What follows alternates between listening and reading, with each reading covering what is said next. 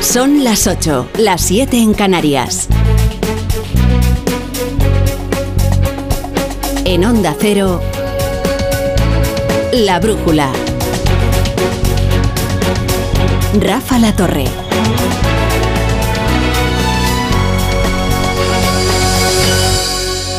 Bueno, la verdad es que yo no sé qué prisa tienen aquí en Córdoba para que llegue el verano, ¿eh?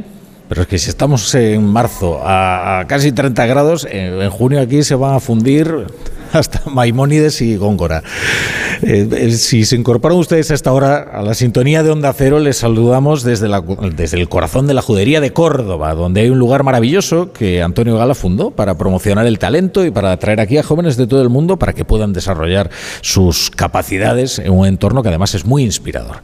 Eh, ya tenemos aquí algunos amigos de la Brújula y, de Onda Cero sentados en sus bancos que más que audiencia, claro, es que los tenemos sentados ahí en los bancos que parece feligresía, ¿no? Porque esta es la antigua iglesia de este convento del, del Corpus Christi, construido en el siglo XVII. Yo me siento aquí en el, en el altar como en la homilía, asistido por Ignacio Rodríguez Burgos, que parece el, el monaguillo. Yo siempre de monaguillo.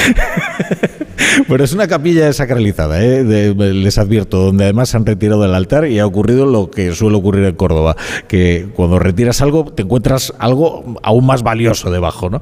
Por eso la gente aquí no pique el parque, no vaya a ser que se encuentre debajo unos suelos del califato. Bueno, lo dicho, esta fundación hace un trabajo de mecenazgo y de formación que es de un valor incalculable. Eh, por cierto, que nos estará escuchando el mismo Antonio Gala, pero por la ventana de su habitación, que está situada justo, da al patio.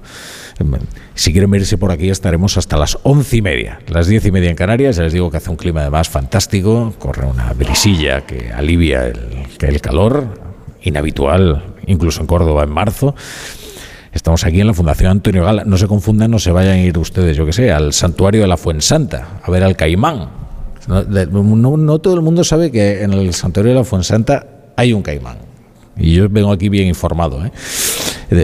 que no se sabe muy bien lo que lo trajo hasta allí, pero que dice la leyenda que el gran reptil vivía en los cañaverales del Guadalquivir y que cuando crecía el caudal se venía a la ciudad y aterrorizaba a los cordobeses. Decían que atacaba a sus víctimas y se las tragaba de una pieza. Luego lo cazó un señor llamado Simón el Cojo. Y todo esto es una leyenda, es mentira porque los caimanes están en el Caribe, no en el Guadalquivir, pero la cosa es que el caimán está allí disecado desde el siglo XVII, en la ermita de la Fuensanta como un magistrado del Consejo General del Poder Judicial, del que ahora les vamos a hablar, porque hay noticias noticias de última hora del Consejo General del Poder Judicial y ahora es cuando todos se levantan y salen corriendo, huyendo, porque es pronunciar ese nombre maldito y, la audiencia que ya está harta de la polémica del Consejo General del Poder Judicial, pues huye en masa. Pero no, es importante, porque se están preparando algunos movimientos que probablemente deriven en una dimisión eh, conjunta de al menos uno, una de las partes del bloque del Consejo General del, del Poder Judicial. Ahora les informamos sobre ello. La brújula con la torre.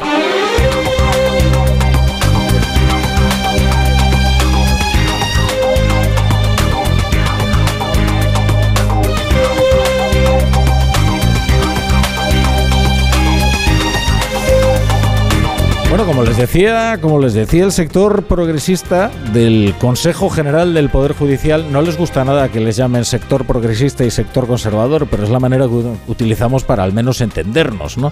Porque si tenemos que explicar los vericuetos ideológicos, lo cierto es que el Consejo General del Poder Judicial está dividido en dos bloques y que aunque no siempre votan como uno esperaría de ellos o de su presunta adscripción ideológica, sí es muy importante porque algunas decisiones las toma precisamente en bloque. Y el bloque progresista del Consejo General del Poder Judicial planea reunirse porque va a estudiar una posible dimisión en bloque que pondría en quórum en peligro el quórum de 11 vocales que se necesita para que las decisiones del Consejo sean válidas. Es decir, que lo que va a hacer es presentar un abierto desafío a la situación inaceptable de bloqueo que se mantiene desde 2018, si yo no me equivoco, que es cuando caducó el mandato de la actual composición del Consejo General del Poder Judicial. Vamos a conectar con nuestra experta en tribunales, Eva Llamazares, para que nos cuente todos los extremos de esta noticia. Buenas tardes, Eva. ¿Qué tal? Buenas tardes. La renuncia, sí, de la vocal progresista Concepción Sáez ayer eh, provocaba cierto corrimiento de tierras en el CGPJ, al menos en el resto del sector progresista, y en forma, lo primero, de ciertas tiranteces, ya que algunos consideran que dimitir aisladamente solo sirve para debilitar más al bloque de izquierdas, que es minoritario, quedarse más en minoría todavía frente al eh, bloque conservador, y que de llevarse a cabo debería ser todos a una para dejar al CGPJ sin quórum, se tendrían que ir siete vocales al menos, con el propósito común de forzar a la renovación. Esta es la propuesta del vocal Álvaro Cuesta que discutirá a partir de mañana el propio sector para consultar la opinión de todos ellos.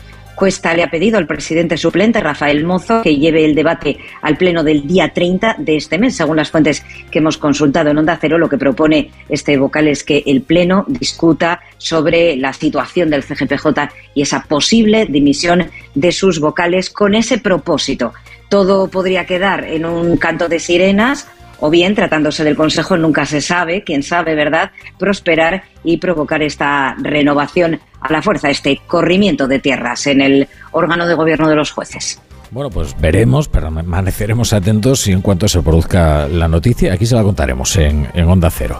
Eh, oigan, qué semana, ¿eh? Qué semana. Todavía es jueves y cuesta creer que pueda ocurrir algo más. Ahora nos enfrentábamos a esta noticia de última hora que, desde luego, de consumarse esa dimisión en bloque tendría, tendría grandes consecuencias. ¿eh?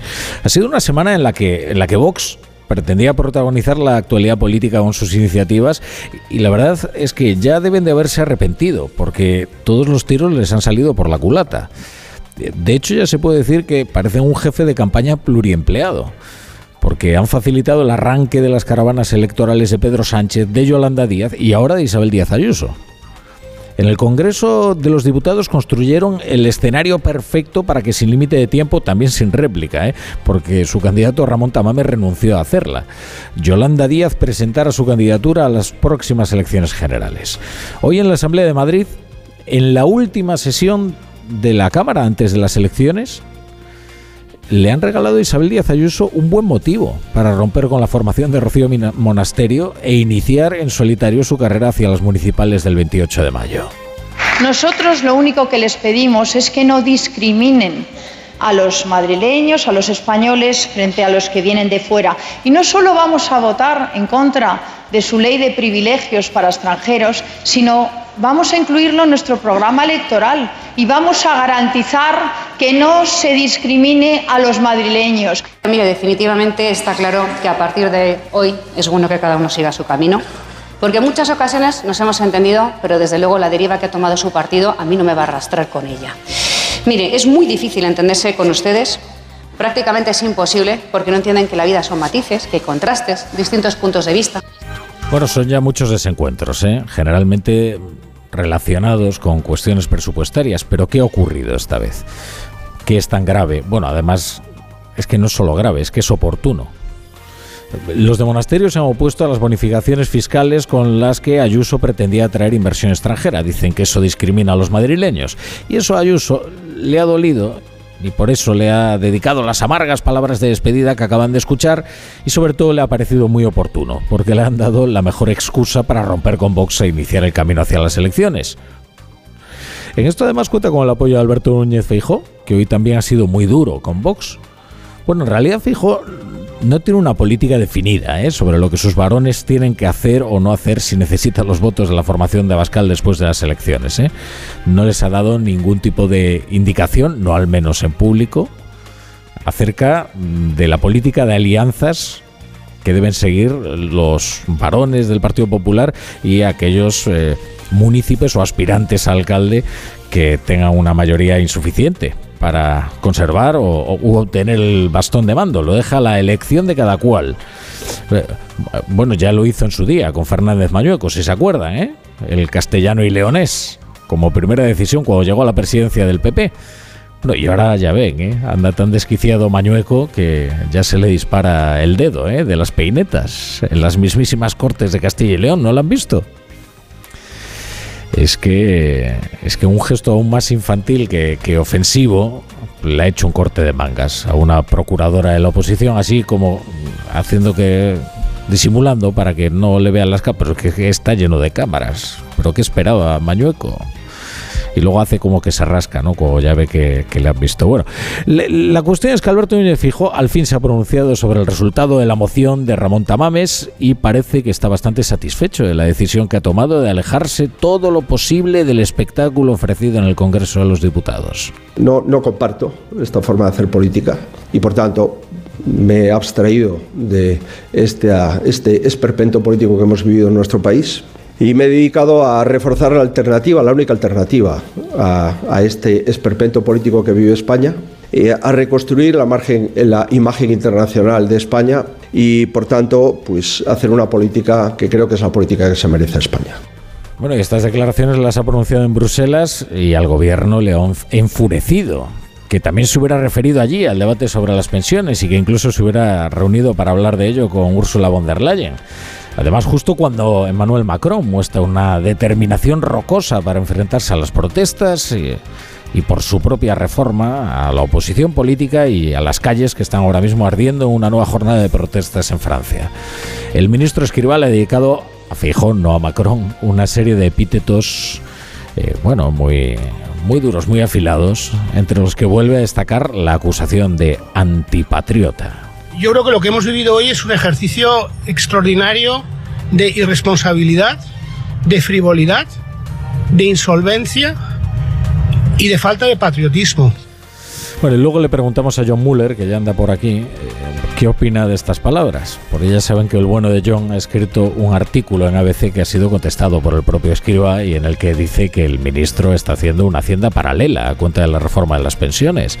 Dice John, la reforma de las pensiones de José Luis Escriba plantea problemas al Estado de Derecho español que van mucho más allá de la sostenibilidad financiera y técnica del sistema. Y, un asunto más. Hoy se habla de una polémica en Torrelodones de la que conviene ocuparse en algún momento. Hay una polémica por la alta nota de una, de una persona trans en las pruebas físicas de la policía local.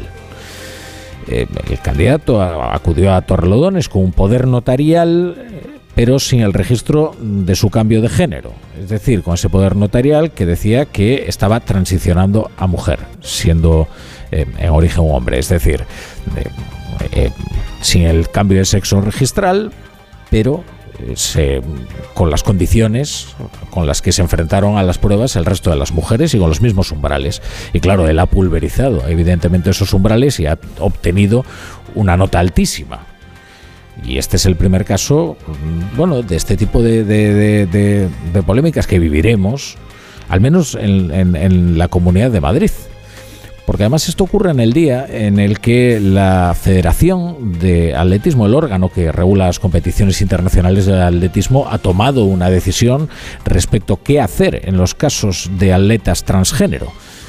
Ha decidido este jueves prohibir la participación de transexuales en categoría femenina a partir de la próxima semana. La medida va a entrar en vigor el 1 de abril. Claro, eh, prohíbe en el caso a los transexuales participar en estas competiciones en el caso de que hayan pasado la pubertad como hombres y entonces tengan un desarrollo físico eh, bueno, que hace que las mujeres no puedan competir objetivamente contra, contra ellos.